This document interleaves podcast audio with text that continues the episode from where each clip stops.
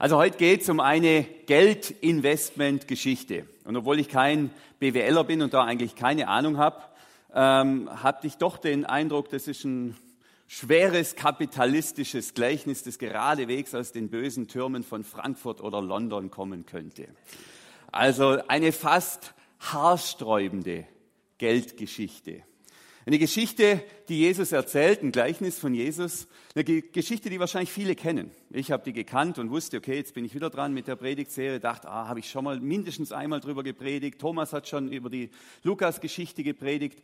Und dann habe ich mich darauf eingelassen und habe gemerkt, wow, wow, das berührt mich total und bewegt mich und sticht mich. Und zwar auf eine ganz andere Art, als es beim letzten Mal war. Also die Erfahrung war, ähm, dass sich die Bibel gar nicht abnutzt sondern da gibt es immer wieder Neues zu entdecken. Also wer jetzt sagt, okay, kenne ich schon, kenne ich schon, lasst euch mal drauf ein, das lohnt sich. Die Bibel ist wie eine Wiese, die kann man immer wieder mähen, da wächst immer wieder was nach, wächst immer wieder was nach und es gibt immer wieder Neues zu entdecken. Also keine Angst, auch beim Bibellesen, keine Angst vor der Wiederholung. Ja, hier unsere Geschichte, die beginnt ganz harmlos, ganz schlicht erzählt Jesus hier. Es ist wie bei einem Mann, der auf Reisen ging. Er rief seine Diener und vertraute ihnen sein Vermögen an. So, das ist die Rahmenbedingung, die Rahmenhandlung. Ein Mann geht auf Reisen. Ist eine Kreuzfahrt in Norwegen, Business in Dubai, keine Ahnung, spielt eigentlich auch keine Rolle. Wenn wir genauer äh, hinschauen, dann sehen wir, das ist ein vermögender Mann und, jetzt muss ich ein bisschen spoilern, ein Mann, der drei Diener hat, drei Knechte, drei Mitarbeiter, drei Helfer. Wer jetzt vor zwei Wochen im Gottesdienst war, der sieht vielleicht die Parallele. Da hatten wir eine Geschichte, das war das Gleichnis von den, von den Guten und von den Bösen, ähm, von den Guten und dem bösen Diener. Da haben wir genau dieselbe Rahmenhandlung gehabt. War genau gleich. Ein reicher Herr verlässt seine Diener für eine unbestimmte Zeit und die Diener sind jetzt ohne ihren Herrn. Also böse Zungen würden sagen, die Katze ist aus dem Haus. Und die Frage ist immer dieselbe. Wie reagieren die Mäuse? Wie reagieren die Mäuse? Auch hier, die Diener. Also Jesus benutzt dieses Bild von dem abwesenden Herrn, um unseren Zustand zu beschreiben, um die Weltzeit zu beschreiben, auch wenn man das von, von der biblischen äh, äh Weltzeitenlehre her sieht, in der wir uns befinden. Nochmal ganz kurz zur Erinnerung, das haben wir letztes Mal vor zwei Wochen auch ganz intensiv gemacht. Hier habe ich das Glaubensbekenntnis, den zweiten Artikel, hat er drei, vom Vater ist der erste Artikel.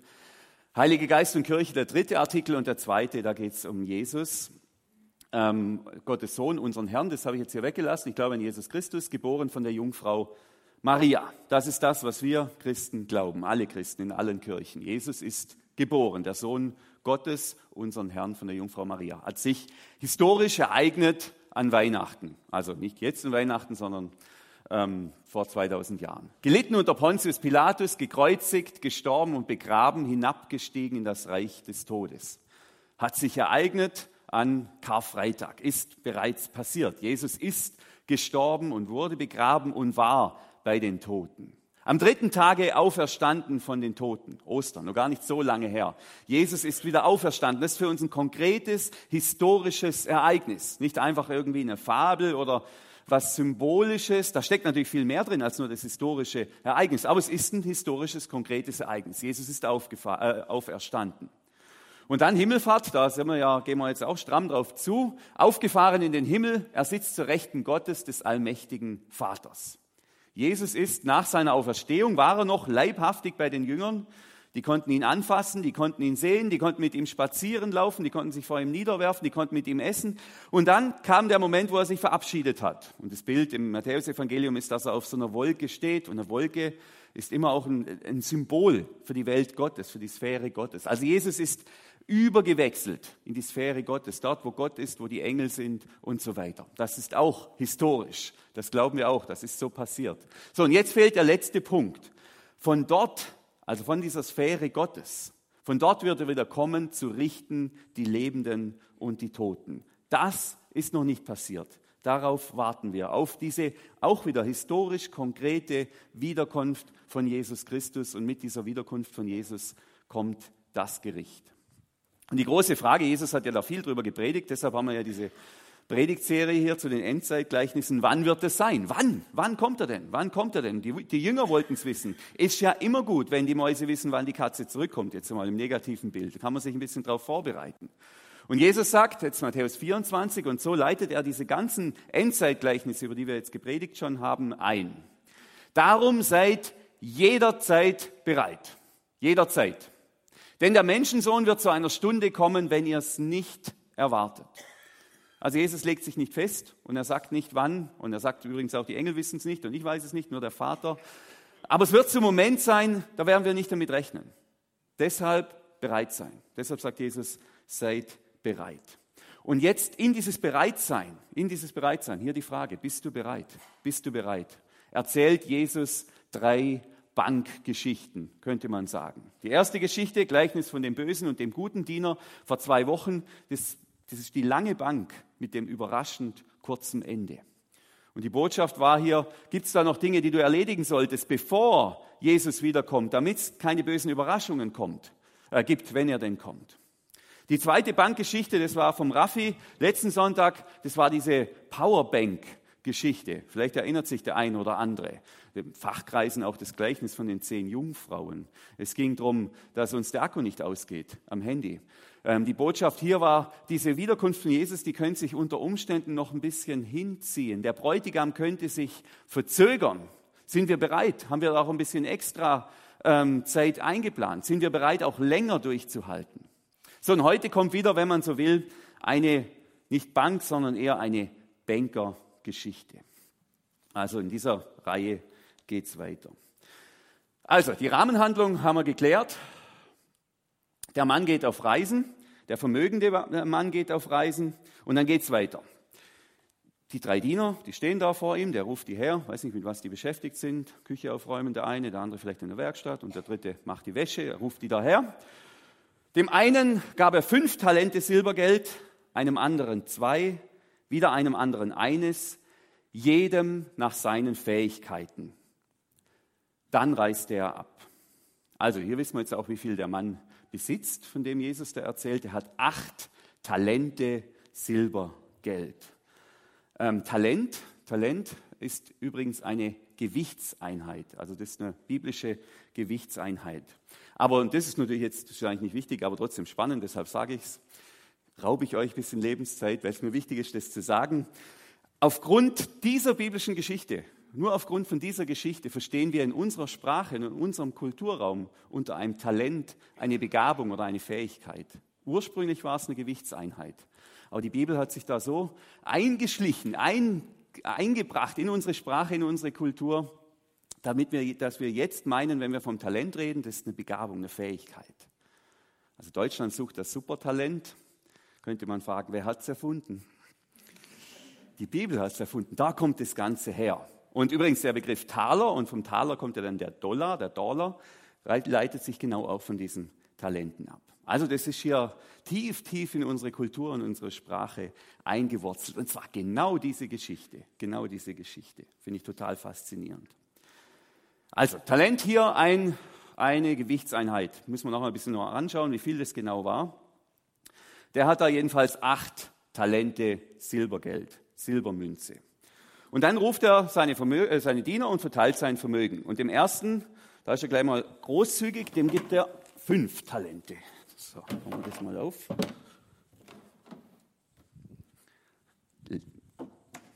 Die sind leer, nur symbolisch. Der zweite, der bekommt zwei Talente. Und der dritte ein Talent. Und da stehen jetzt jeweils diese drei Diener. Kann man sagen, ja, da geht ja jetzt schon der Ärger los irgendwie. Gell? Ist es nicht ungerecht? Mein klar, acht kann man nicht durch drei teilen, aber so klug wird er schon sein, dass er das irgendwie hinbringt. Da ist schon ein bisschen was drin. Warum werden die jetzt so unterschiedlich verteilt? Warum verteilt er sein Vermögen das, was er diesen, diesen Dienern da anvertraut, so unterschiedlich. Wenn wir genauer nachlesen, dann, äh, dann lesen wir hier, jedem nach seinen Fähigkeiten. Hier haben wir es. Und das ist auch das griechische Wort. Also jetzt nicht irgendwie schlecht übersetzt oder irgendwas, sondern das passt wirklich. Das Kriterium für diese ungleiche Verteilung der Talente sind die Fähigkeiten, die Möglichkeiten dieser drei Diener, dieser drei Männer. Jeder von diesen drei Dienern bekommt so viel, wie er auch tragen kann. So viel, wie zu ihm passt. Also wir haben hier den Fünftalenter. Ich drehe das mal um. Ich lese gerade Tankstelle Bomber. So. Das legt mich, aber jetzt habe ich natürlich auch vorgelesen. Ist jetzt ja äh, egal. Also, der hier, der Fünftalenter. Ähm, äh, wenn der nur ein Talent bekommen hätte, da wäre er total unterfordert.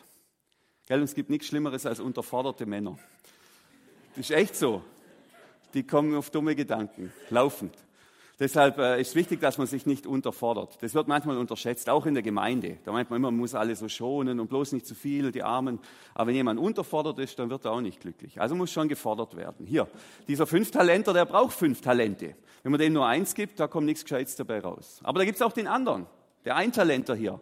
Ja, wenn man dem fünf Talente gibt, da wäre er total überfordert. Überforderung macht kaputt, zerstört. Ähm, das geht nicht, das wäre zu viel für den. Und so bekommt jeder entsprechend seinen Fähigkeiten. Fünf, zwei und eins, das ist so das Verhältnis. Und das ist ja auch Teil der menschlichen Wirklichkeit, das ist auch Teil hier unserer Wirklichkeit, wissen wir alle. Unter uns gibt es äh, fünf Talenter, es gibt unter uns zwei Talenter und es gibt unter uns ein Talenter. So sieht das Leben aus. Das ist die Realität. In ganz verschiedenen Lebensbereichen kann man das nachher runterbrechen.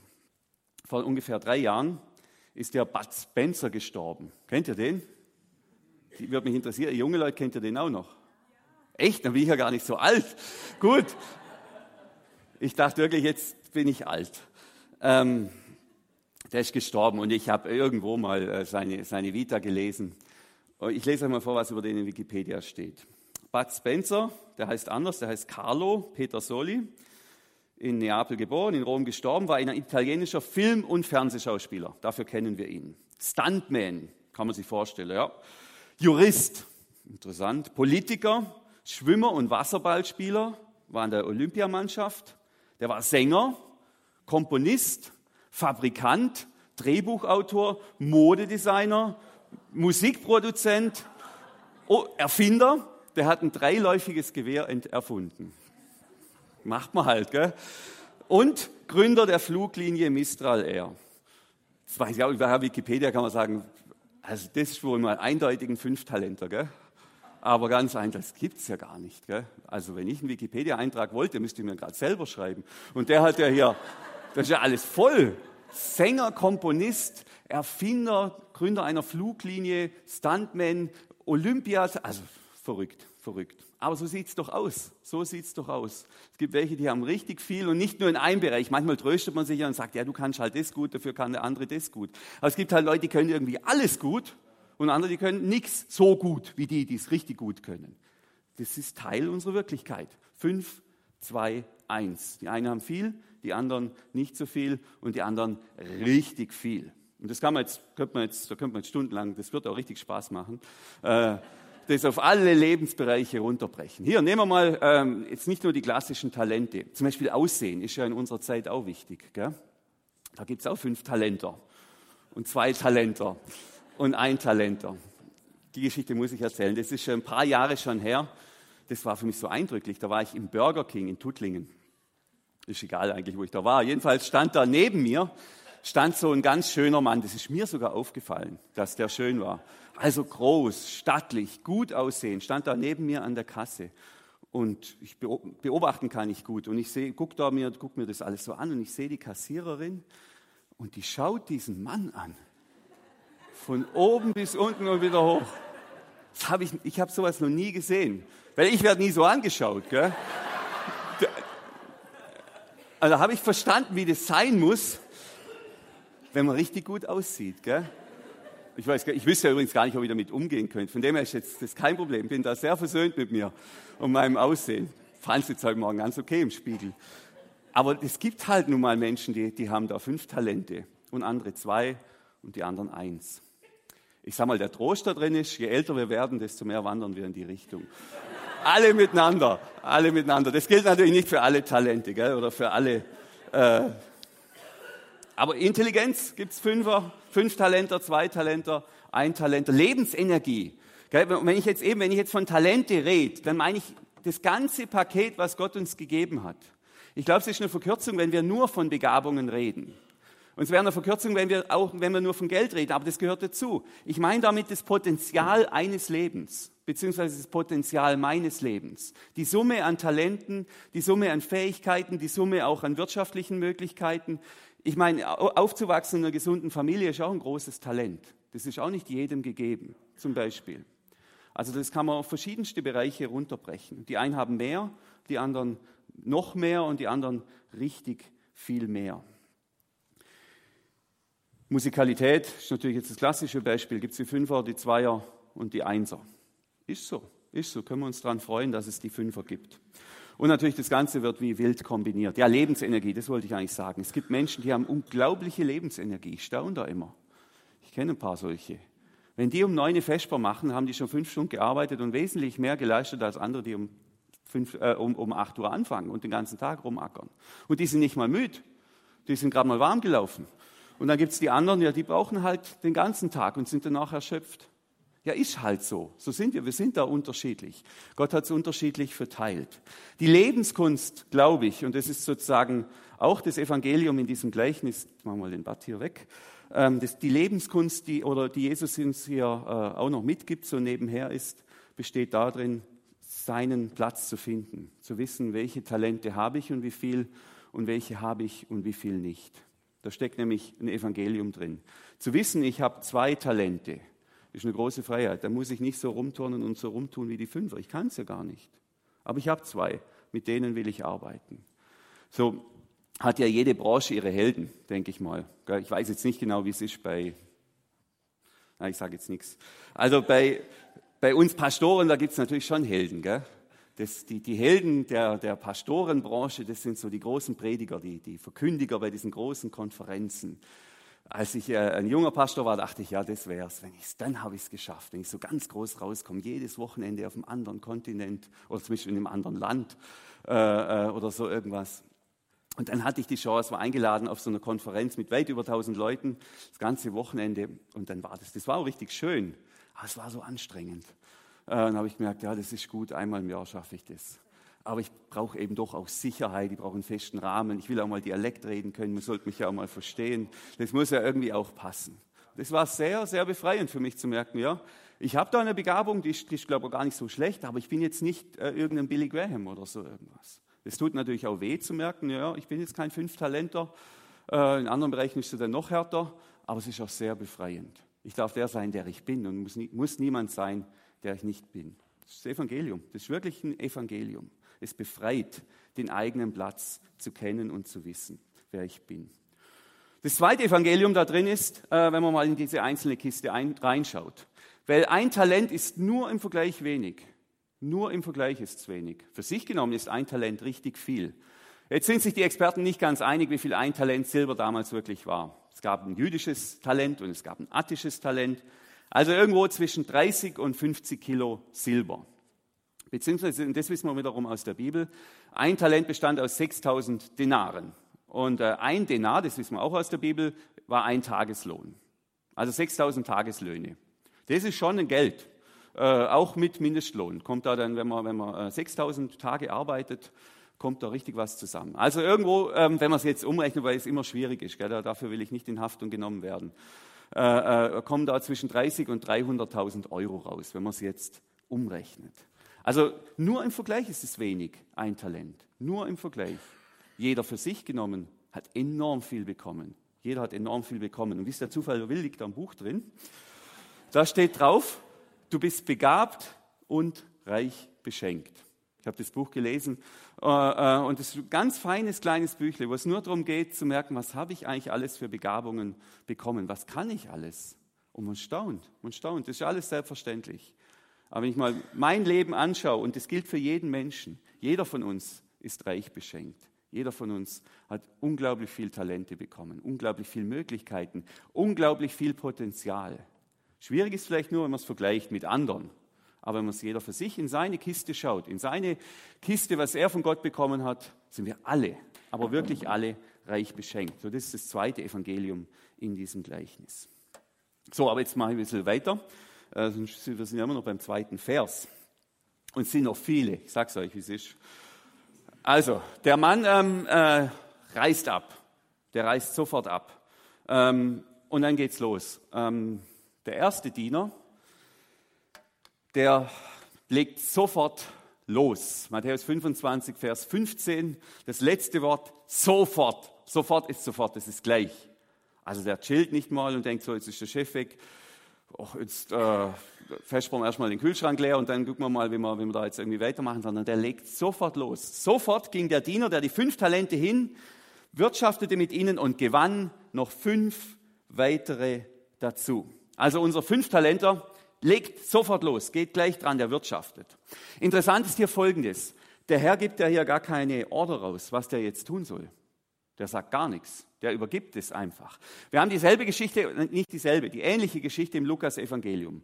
Dort gibt der Herr noch die Order raus und sagt, äh, wirtschafte mit dem Geld. Also mach was mit dem Geld. Matthäus hat gefunden, das muss man da nicht reinschreiben. Also da steckt eine Riesenfreiheit drin, wenn man sich genauer anschaut. Der Herr sagt nicht, ja, kauf irgendwelche Schrottimmobilien äh, äh, und dann nimmst du das Geld, renovierst die und verkaufst sie wieder teuer. Oder, oder gründe ein Start-up. Ich hätte da übrigens eine Geschäftsidee. Ähm, und zwar eine App für Pastoren. Und da ist die Predigt vom kommenden Sonntag, die kann man da ab Montag downloaden. Am Montag für 20 Euro, am Mittwoch für 60 Euro und am Samstagabend für 400 Euro. Ich glaube, das wird laufen. Die würden die alle am Samstagabend kaufen. Also so, und das ist nur eine Idee. Da gibt es keine Vorgaben. Es gibt keine Vorgaben. Der, der Herr sagt nicht, mach so, mach so, mach so, sondern der lässt den einfach machen. Und das steht als dritte Evangelium in diesem Gleichnis. Da steckt eine unbändige Freiheit drin. Eine unbändige Freiheit. Was für einen guten Gott haben wir? wenn, wenn ich es jetzt mal auf unser Leben runterbrechen darf. Der beschenkt uns alle reich, stellt uns da eine Riesenkiste drin hin, mit Potenzial, mit Möglichkeiten, mit Zeit, mit Energie, mit Geld, mit allem, mit Talenten, mit Gaben. Der macht uns keine Vorgaben jetzt, wie das genau zu haben hat, äh, zu sein hat. Hier sagt, seid kreativ, schafft was, macht was. Ja, und so macht, legt er halt gleich los mit seinen fünf, wirtschaftet da rum und das läuft halt ziemlich gut. Und dann verdoppelt der da gerade mal sein Vermögen. So.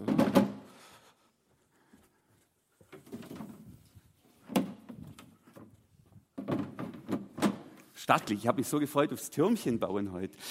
Wie früher, Tetris spielen. Gell? Also, der, der schafft damit. Ähm, natürlich darf man sich auch keine Illusionen machen, da sind sich die, die Experten auch einig, die Historiker und die Theologen. Äh, 100% Rendite ist 100% Rendite, oder? BWLer, stimmt das? Von denen sich verdoppelt, nennt man das Rendite? Schon, gell? Haben wir niemanden, der sich auskennt mit Geld hier? Das kann ja wohl nicht ganz wahr sein. Ich glaube schon. Also 100% Rendite, das war damals so und das ist heute so. Das gibt es nur mit hohem Risiko. Das war auch damals so. Das gibt es nicht einfach so, sondern da muss man schon was riskieren. Was ist die Botschaft hier? Fleiß und Risiko. Fleiß und Risiko. Riskier was. So, so wie es im Glauben zugeht. Fleiß und Risiko. Jetzt glaube ich, wäre es eine Fehlinterpretation, wenn man dieses Gleichnis äh, wörtlich auslegt im Sinn von, das Ziel des Lebens, Sinn des Lebens ist es, maximale Geldvermehrung zu betreiben. Also Jesus ist ja sehr klar. Ich lese euch das mal vor hier aus der Bergpredigt. Jetzt steht das Geld schon im Weg. Geht es manchmal? Das Geld verdunkelt die Wahrheit. Und jetzt haben wir hier den Bud Spencer auch noch. Der haben wir schon gehabt. So, hier.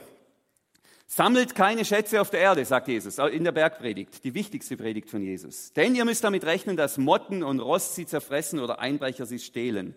Sammelt lieber Schätze bei Gott. Dort werden sie nicht von Motten und Rost zerfressen und können auch nicht von Einbrechern gestohlen werden.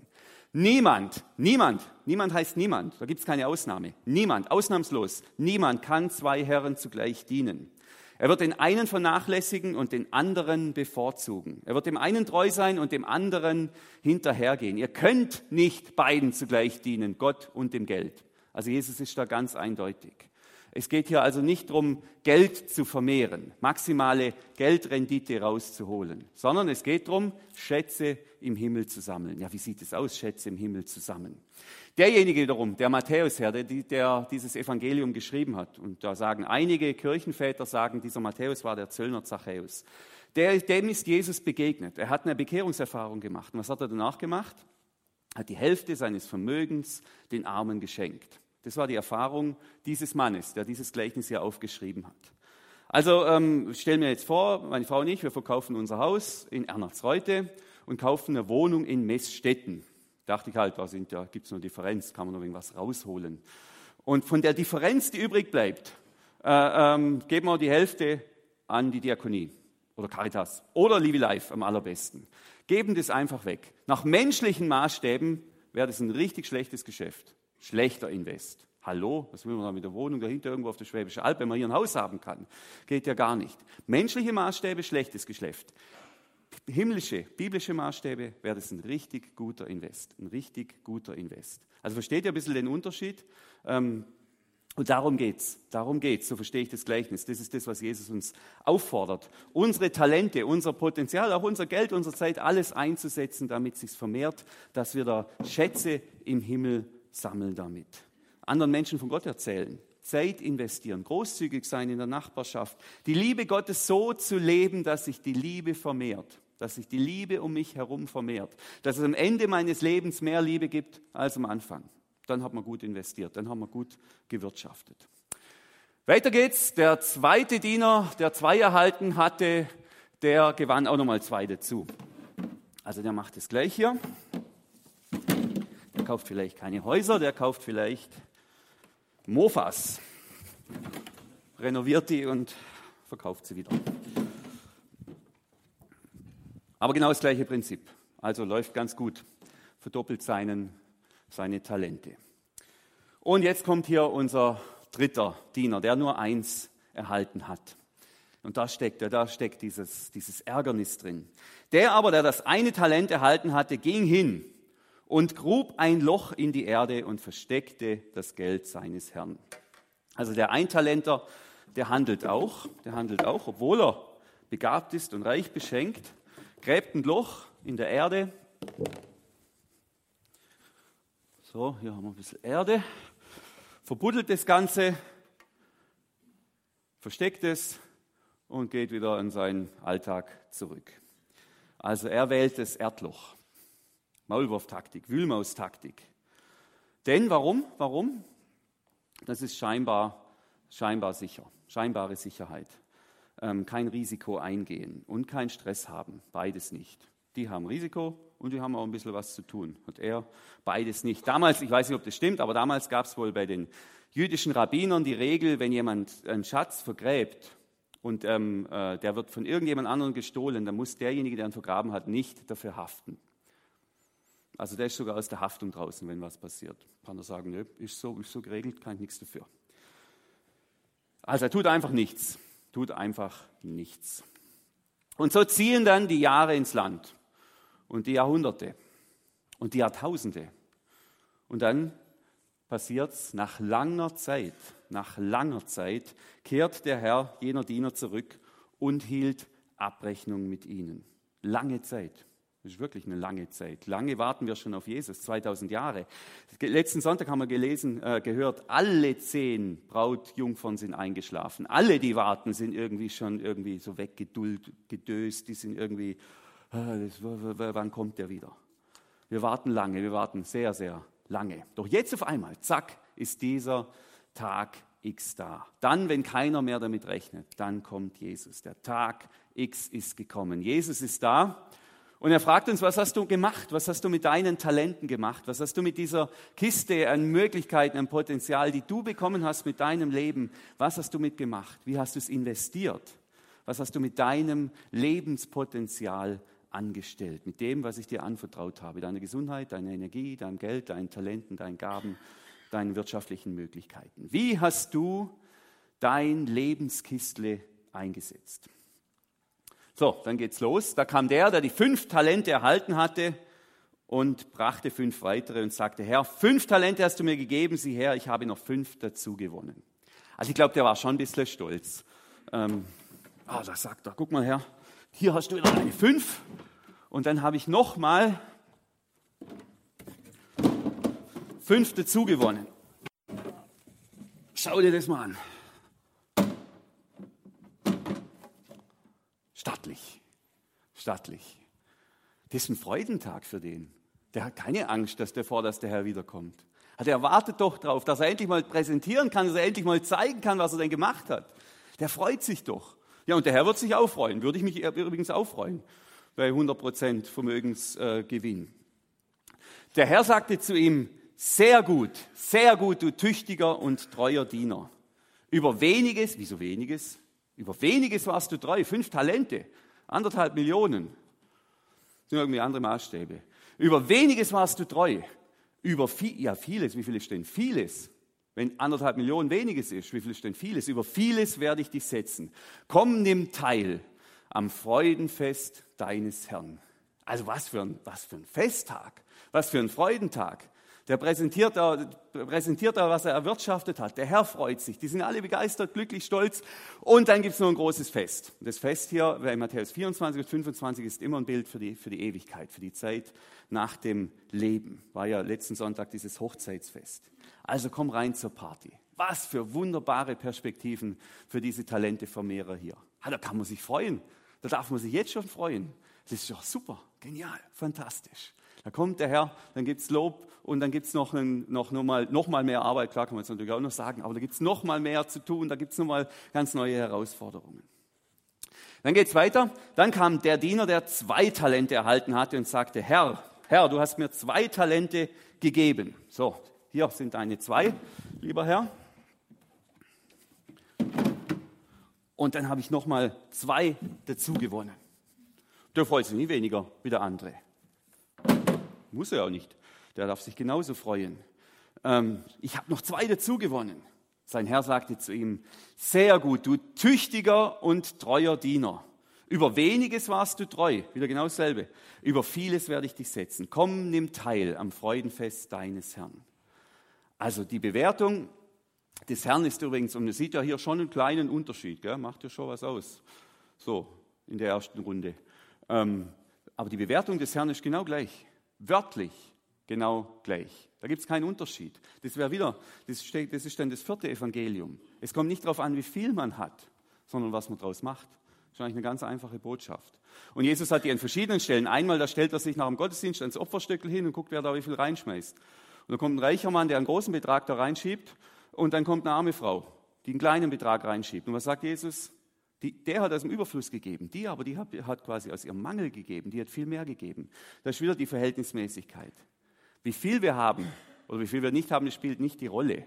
Zwei oder eins oder fünf, das ist nicht das Thema, sondern was wir damit tun, wie wir es einsetzen, das ist hier der Punkt. Und der bekommt gleich viel Lohn, der bekommt gleich viel Lob und der bekommt die gleiche Einladung zum Freudenfest wie der andere. Das ist doch fantastisch. Gute Nachricht für alle, die nicht gerade zu den fünf Talentern gehören. Das, was ich habe, das, was ich habe, kann ich einsetzen. Nicht das, was ich nicht habe. Aber das, was ich habe, wenn ich das treu und gut einsetze, ja, dann gibt es Lob, dann gibt es eine Party, da erwartet mich was richtig Großes. Jetzt unser Erdlochmann. Ähm, was macht der? Es kam aber auch der Diener, der das eine Talent erhalten hatte und sagte, Herr, ich wusste, dass du ein strenger Mensch bist. Du erntest, wo du nicht gesät hast und sammelst, wo du nicht ausgestreut hast. Weil ich Angst hatte, habe ich dein Geld in der Erde versteckt. Sieh her.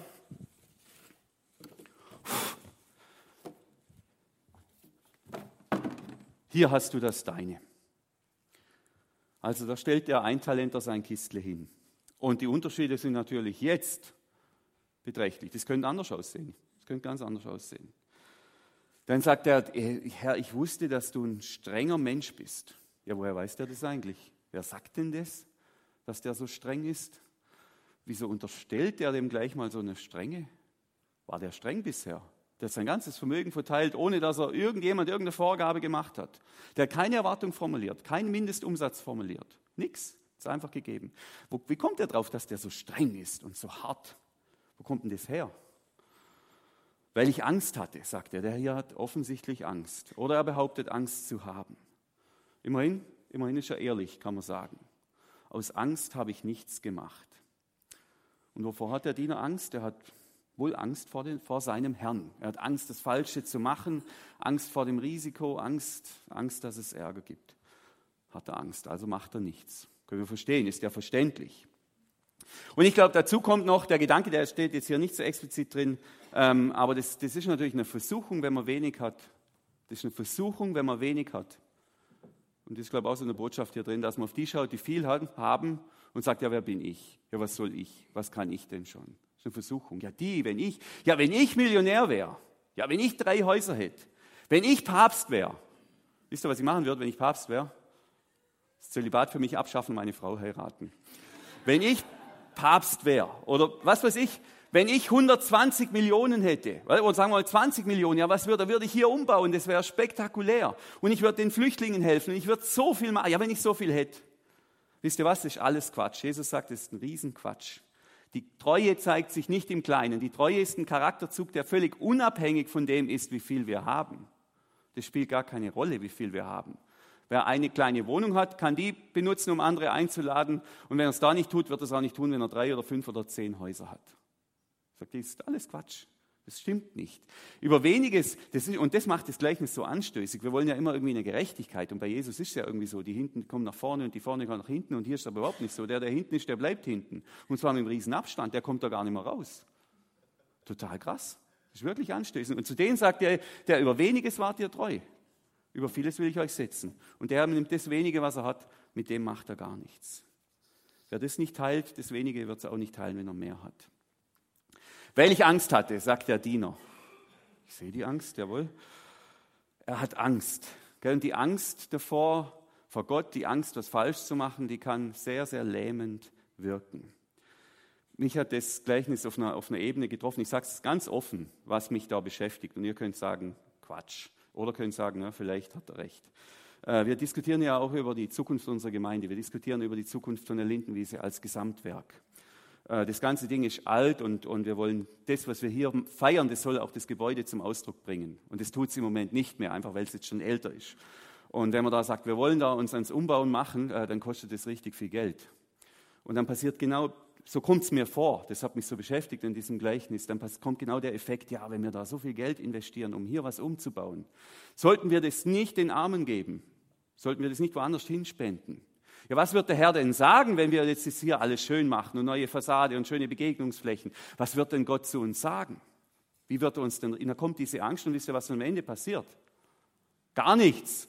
Gar nichts. Man macht man einfach nichts, weil wir Angst haben. Und die Pointe von dieser Geschichte, die Pointe ist, dass das genau das, der, der am meisten Sicherheit sucht, der verliert. Und die, die was riskieren, die gewinnen. So verstehe ich es. Aber das sind jetzt meine Gedanken. Die nehmt ihr jetzt nicht als von Jesus, sondern nur als von denen. Das ist schon ein Block da drin. Die, die kann man dann so mitnehmen und mir darüber diskutieren. Aber ich wollte es auch sagen, weil es mich so umgetrieben hat diese Woche. Der, der meint, das Sicherste zu tun, ich bin ganz sicher, hier, ich vergrabe das und dann mache ich keinen Fehler. Weil er Angst davor hat, einen Fehler zu machen, der, äh, der verliert alles. Das werdet ihr nachher sehen. Die Botschaft ist eben aus meiner Sicht genau das Gegenteil. Das Sicherste ist es offensichtlich im Reich Gottes, wenn es um die Liebe geht und wenn es um geistliche Dinge geht, etwas zu riskieren und etwas zu tun. Und dabei kommt es nicht auf die Menge an, nicht auf die Menge, sondern auf den Einsatz. Und das Gefährlichste ist es, nichts zu tun, nichts zu tun. Und deshalb wünsche ich mir, und da will ich mich selber auch ermutigen, mit vollem Einsatz hier Gemeinde bauen und natürlich vor Ort Jesus nachfolgen, Menschen Gottes Liebe zeigen und von Gottes Liebe berichten mit voller Kraft. Und wir werden dabei Fehler machen. Das ist ja immer so, wenn man Risiken eingeht. Und wir werden vermutlich auch Geld verschwenden und haarsträubende Dinge tun. Aber wir vermeiden es, den größten denkbaren Fehler zu tun, äh, zu machen, nämlich nichts zu tun. Nichts zu tun.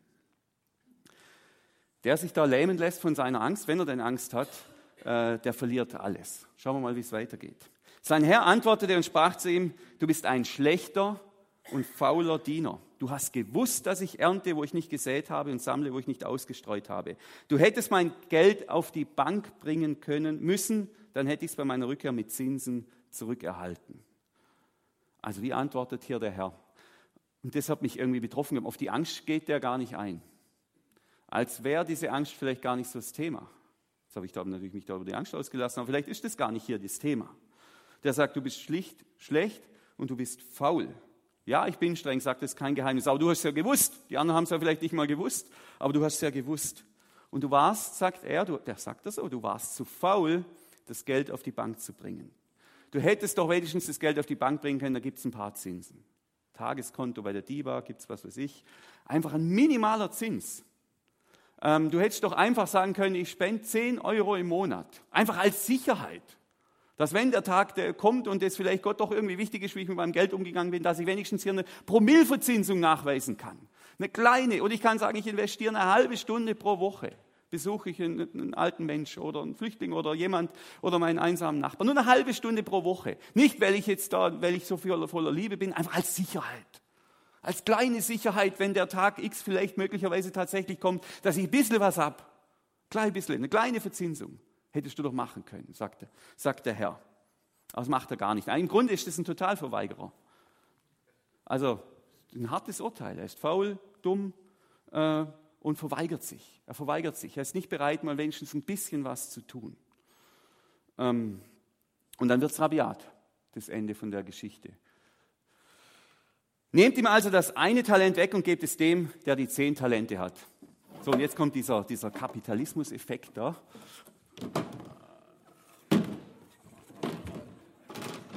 Wenn man so viel hat, dann kann man es nicht mal mehr auf den Haufen machen. So viel. Ich nehme mal, ich missbrauche mal den hier. So. Jetzt wird dem einen alles genommen und dem gegeben, der sowieso im Überfluss hat. Der, der, wenn der das Geld aus dem Fenster rausschmeißt, kommt zur Tür wieder rein, der hat so viel, der weiß gar nicht, was er mit anfangen soll. Und dem, gerade dem wird es noch gegeben. Denn wer hat, dem wird gegeben werden. Und er wird den Überfluss haben. Und, und das Grausame in dem ist ja, dass wir wissen, dass es genau so ist. Das ist, so funktioniert unsere Welt und so funktioniert unser, unser gesellschaftliches System. Wer am meisten hat, wird am Ende am allermeisten haben. Es gewinnt immer der, der am meisten hat. Immer. Ausnahmslos. Und Jesus bricht es wie runter und sagt, es gilt auch im geistlichen Leben. Für die geistlichen Schätze, für die Schätze im Himmel. Der, der da viel hat, dem wird noch viel mehr gegeben. Und der da nichts hat, nicht mal die 10 Euro im Monat, nicht mal die halbe Stunde im Monat, wo er zur Sicherheit investiert, sondern der sich da verweigert, dem wird das, was er hatte, auch noch genommen werden. Werft den nichtsnutzigen Diener hinaus in die äußerste Finsternis, dort wird Heulen und Zähneknirschen sein. Boah, das ist hart. Hat man auch schon, schon vor zwei Wochen so ein Diener. Also das eine geht zu den zehn. Und wer viel hat, bekommt noch mehr, viel himmlische Schätze. Und wer wenig hat oder keine, der bekommt am Ende nichts mehr. Also irgendwie ärgert es mich auch. Ich hätte es besser gefunden, da wäre so ein Ausgleich und am Ende hätten alle viel. Aber ich glaube, das ist ja nicht ohne Grund so. Jesus darf ja die Geschichten erzählen, wie er will. Und so tut er es auch. Und deshalb darf das Gleichnis mich auch ärgern und herausfordern. Also wirklich ein herausforderndes Gleichnis. Was ist die Botschaft? Ich fasse das nochmal ganz kurz zusammen. Ihr habt ja richtig gut zugehört, jetzt auf die Länge. 5, 2, 1. Wir haben nicht alle gleich viel bekommen. Und das ist die gute Nachricht. Äh, aber alle haben reichlich bekommen. Alle haben reichlich bekommen und jeder nach seinen Möglichkeiten und nach seinem Potenzial. Fünf, zwei oder eins, die Quantität spielt keine Rolle. Es spielt keine Rolle, wie viel du bekommen hast. Die Einladung ist, jetzt mutig und kreativ in himmlische Werte zu investieren, das Kapital im Himmel zu versilbern. Mutig und kreativ. Und nichts zu tun aus Angst vor Gott ist bei weitem das Schlimmste, als ein Risiko einzugehen oder womöglich das Falsche zu tun. Für mich heißt es, Daniel, sei mutig, verschenk dich, geh ein Risiko ein, predige das Evangelium, gib dich her, riskier was. 5, 2, 1, investiere jetzt mutig und kreativ in himmlische Werte. In unserer Geschichte hier, da bleibt von den drei Dienern einer auf der Strecke. Einer bleibt auf der Strecke. Das ist der ängstliche und der faule und der schlechte Diener. Die zwei wiederum, die sind zum Freudenfest des Herrn eingeladen. Und ich glaube, Jesus erzählt uns diese Geschichte am Ende nur aus einem Grund. Am Ende nur aus einem Grund. Er erzählt uns diese Geschichte aus dem einen Grund, dass eben genau das nicht passiert. Dass wir mal im Himmel lachend und grölend beieinander sitzen und sagen, das war eine nette Geschichte, aber es ist ja gar nicht eingetreten. Wir sind ja alle beim Freudenfest. Also er erzählt die Geschichte, damit es eben genau nicht passiert dass dieser Diener eine fiktive Figur wird, er bleibt und nie ein realer Mensch wird. Er erzählt diese Geschichte, glaube ich, nur aus diesem einen Grund, dass er uns allen, allen, die wir hier sind, am letzten Tag, am Tag X lächelnd und freudestrahlend sagen kann, sehr gut, sehr gut, Julia, du tüchtige und treue Dienerin, über weniges warst du treu, über vieles werde ich dich setzen. Komm, nimm teil am Freudenfest deines Herrn. Dem liebsten würde ich jetzt alle Namen durchmachen. Einen mache ich noch. Klaus, Klaus. Die Geschichte ist deshalb erzählt, dass Jesus dir am Ende der Tage sagen kann, sehr gut, lieber Klaus, du tüchtiger und treuer Diener. Über weniges warst du treu, über vieles werde ich dich setzen. Komm und nimm teil am Freudenfest deines Herrn. Amen.